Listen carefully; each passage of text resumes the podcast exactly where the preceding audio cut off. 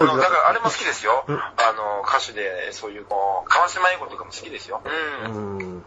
昔のが好きなんですね。でも、長渕の中では何が一番好きだったんですか？そうアルアルバムとか、そこまで好き好きじゃなかったですいや持かってましたけど、何が好きだろうなそうで、まあ難しい。まあでもね、ええあの、たまに、あの、カラオケとかで歌って好きなのは、キバイヤンセっていう歌知ってますああ、知ってます。鹿児島弁の歌ですよね。あそうそう、あれ好きですね。ええうんうんうん。鹿児島弁。でも、あれですよ、ラッドウィンプスとかも好きですよ。君の名はの。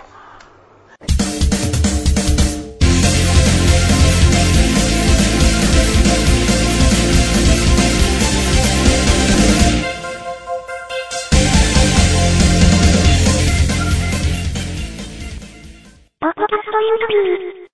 君の名は見てないですか、映画？あ、君の名見見ました。見ました、一応。あの主題歌とか全部やってる。ああめちゃくちゃうまいですよね、あの人たちもね。あの人、でも新しい歌じゃないですかね、あれ。あだか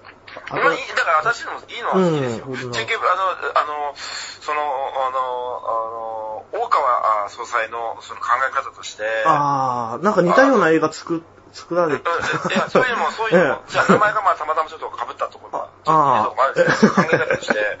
あの、ロローラが一時、今もまあ人国民的なこう人気が、とんでもない人気な時、もっと今も人気なのかわかんないけども、とんでもない人気な時あるじゃないですか。でその時にやっぱ私たちはそういう宗宗教、仏教とかそういう真理を学ぶものなんですけども、そ総裁がその時ローラの存在は知らなかったんですね。映画をよく見るけども、テレビ見ないために。で、その時に総裁が言ったのに、いや、こんだけ有名な方で、そんだけね、あれなんだし、ね、その存在を知らないでいたというのは、ちょっと反省しましたと。やっぱり世の中にそれだけ評価を受けるということは、やっぱり何か学ぶべきところがあるんでしょうということで、そういうことをしてたんですけども、だから、あのさっきも最初にやっぱクラブの話もしたじゃないですか。ええ。そういうちょっと思い出さなきゃいけないっていうふうに、やっぱりその何か、そう人が集まるところ、人を評価を受けるようなところ、そこにやっぱり何か人を引きつけて、その人たちに声を届かせるためには、ぱりその、AKB もそうですけれども、やっぱり研究対象としては見てますよね。革命を起こすという意味でね。それがミイラ取りのミイラみたいになっちゃって、こうもう、AKB に来るっちゃね、もう本末転倒ですけども、私がね、絶対ないですけども。えだから、だから、最近の多分見てますよ。聞いてますよ。トリセツとかも聞いてますよ。西野カナの。あ あの、公民なん、なんとか運動っていうのがあったじゃないですか、キング牧師の。ああ、の、な、なんかミシピッピの方が上に歩いていく。あれも最後にはなんかジェームス・ブラウン方が一緒に行って最後歌って、すごい、あのー人が集まったっていうのはね、そうですねありますよね。だから私も、だから今回この運動を今後やっていく上でね、やっぱり日本革命を起こす上では、あの、ブルーハーツぐらい復活してくれないと困りますよねってことはよく、あの、あーかまちゃんには言ってるんです。あの、本当に。あのー、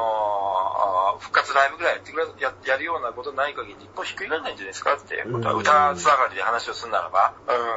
うん、それはやっぱり言ってますね。あのー、うだって、あのー、だまあ昨日も散々街頭演説で言いましたけど、日本は金融植民地なんですよってことをずっと散々言ってきたんですよ。で、特別会計という税金が消えていると、海外に消えている、国際銀行からに消えている、そして米国を使ってずっと年次改革予防しようというふうにね、指示が出されてきたあ植民地であり、それは、えー、今週、明日か、明日ですね。明日映画公開のスノーデンですね。スノーデンが映画公開するんですよ。はいエドワード・スノーデンの映画が公開するんです。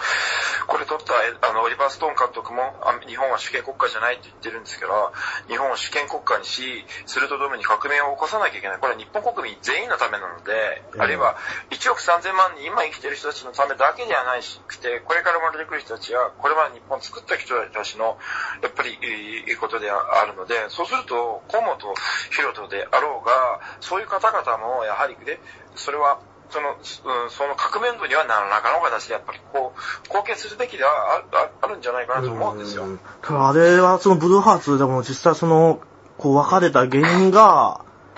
なんか、ちちまたでは幸福科学とか宗教のあれだったっていう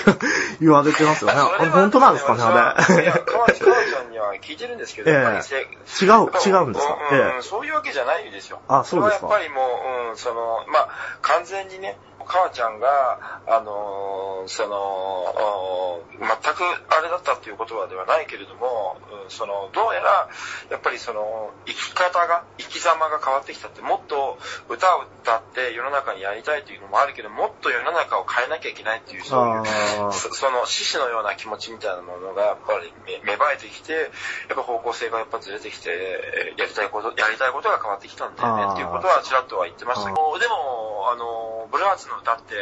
すごいいいじゃないですか。で、む昔の歌とかって、うんあの、よくあんなし真理が入ってるんですよ。真私が宗教の真理の目から見て、いい詩が多いんですよ。見てきたものや聞いたもの、今まで覚えた全部、デタラメだったら面白いとか、あのー、何でしょうか、あのー、何？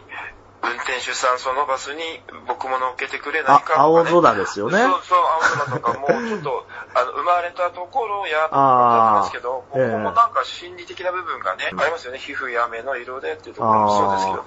ですごいなんか人の金銭に触れて、なんかこう、すごいロックなのに政治とか心を歌うような人であったんですよね。歌ってましたね。待ってましたよね。ええでも、マーシーとか、でえあの、ハイローズになると、はいあのー、